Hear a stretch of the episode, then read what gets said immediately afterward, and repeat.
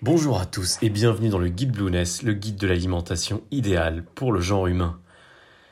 Aujourd'hui, nous allons nous intéresser au calcium. 2% de notre poids corporel est formé de calcium.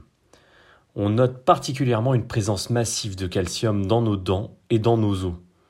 Ce sel minéral est indispensable au bon fonctionnement de notre ossature et également au bon fonctionnement des fonctions vitales de notre organisme. Tout le monde a besoin de calcium. À l'âge adulte, notre corps contient environ 1 kg de calcium. Il intervient aussi dans la régulation de la coagulation sanguine, l'influx nerveux et la contraction musculaire. Pour bien grandir, il nous en faut, et ce dès la formation du fœtus dans le ventre d'une mère. En effet, l'os est un tissu vivant qui se renouvelle et qui se détériore tout au long, tout au long de notre existence. L'os ancien cède en permanence la place à l'os jeune, notamment lorsque celui-ci vient réparer des dommages importants. À l'âge adulte, 4% de l'os se renouvelle tous les ans, y compris après la ménopause.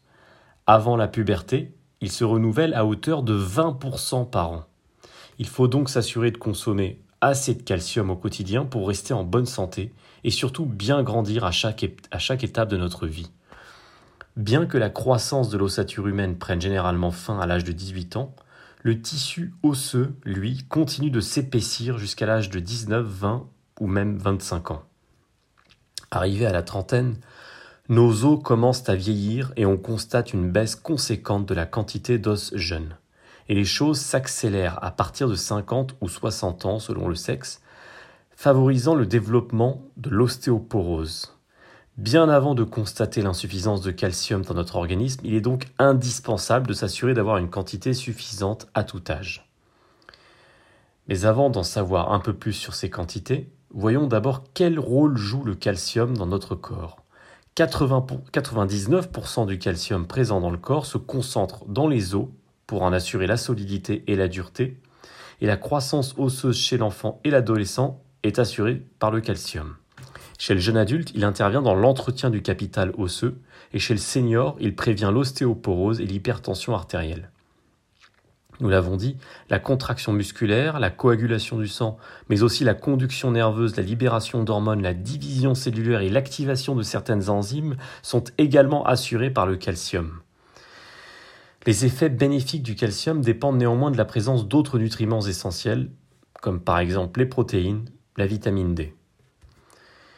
Les apports nutritionnels en calcium sont, pour des adultes, d'environ 1000 mg par jour jusqu'à 24 ans. Pour les seniors, donc les hommes de plus de 65 ans et les femmes de plus de 55 ans, au moins 1200 mg par jour. Dans quels aliments le retrouver? Le lait et les produits laitiers, donc les yaourts, les fromages, sont les aliments les plus célèbres pour leur apport en calcium au quotidien. Le reste est généralement couvert par un régime riche en légumes à feuilles vertes, en eau minérale, en fruits secs et en légumes secs. Toutefois, il vaut mieux oublier le lait et les yaourts qui ne sont pas recommandés dans le cadre de ce guide et privilégier plutôt le fromage, idéalement de chèvre ou de brebis, et plutôt le matin afin de respecter le rythme biologique humain tel que défendu par le principe de la chrononutrition sur lequel nous reviendrons plus tard. Pour prendre un exemple, on pourra ainsi compléter le fromage du matin par des amandes au goûter et des choux ou des sardines le soir. Les aliments les plus riches en calcium, ce sont par exemple le parmesan, le cantal, les sardines, ou encore les fromages bleus, les anchois, les amandes, nous l'avons dit, le persil, les figues, le yaourt au lait entier brassé nature, mais encore une fois, mieux vaut l'éviter, le crottin de chèvre, les épinards, le jaune d'œuf, les pistaches, ou encore le lait de vache, qui, là aussi, il faudra mieux l'éviter. Dans quel cas un apport supplémentaire en calcium est indiqué? En cas de carence avérée en calcium, un apport de 500 à 1500 mg par jour est généralement prescrit par le médecin en fonction de l'âge de l'individu.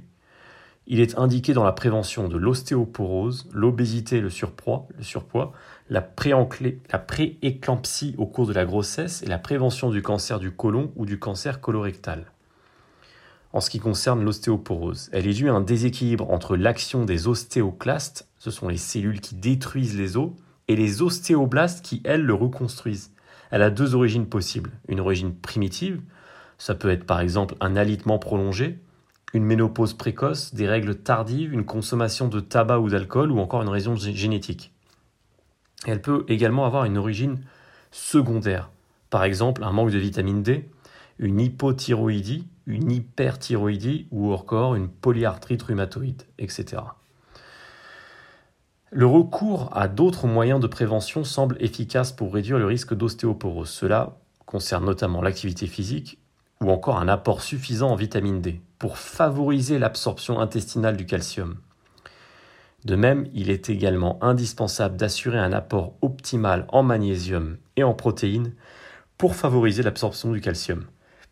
Par ailleurs, une forte présence d'acide phytique que l'on retrouve dans les céréales complètes, les haricots secs ou encore le soja, et d'acide oxalique qu'on retrouve dans le cacao ou la betterave, ainsi que certaines pectines de fruits, réduit l'assimilation du calcium. De même, une forte dose de protéines, de sulfate et de sel dans l'alimentation favorise également l'élimination du calcium par les urines. Inversement, un excès de calcium peut réduire l'assimilation d'autres minéraux tels que le zinc, le magnésium et le fer. Les suppléments de calcium réduisent aussi l'assimilation de certains médicaments, notamment dans le cadre du traitement de l'ostéoporose. Il réduit également l'assimilation des hormones thyroïdiennes, de certains antibiotiques ou encore des suppléments en fer et en zinc. Il faut donc faire attention. Alors que risque-t-on en cas de carence et de surdosage? Le rachitisme chez l'enfant et l'ostéoporose chez l'adulte sont les signes les plus flagrants d'une carence à long terme en calcium. Outre ces deux manifestations, on peut également observer des fractures du poignet, de la hanche ou encore des tassements vertébraux. Beaucoup plus fréquentes chez la femme que chez l'homme, cette maladie se manifeste généralement entre 30 et 80 ans. Une carence en calcium peut également entraîner des déformations squelettiques et articulaires, des crampes musculaires et abdominales, des douleurs osseuses, des fourmillements dans les extrémités des doigts, des tétanies, des troubles de la mémoire, de la nervosité, de l'irritabilité, des problèmes respiratoires, voire des maux de tête. L'excès de calcium, quant à lui, est généralement sans danger car ce minéral est automatiquement éliminé par les selles, la sueur, l'urine et le lait chez les femmes allaitantes. Attention toutefois, car une personne sensible peut s'exposer à des risques de calculs rénaux en cas d'apport élevé de calcium, jusqu'à 2 2000 mg, donc 2 grammes par jour. Ce sera tout pour le calcium. À très bientôt dans le guide Blueness.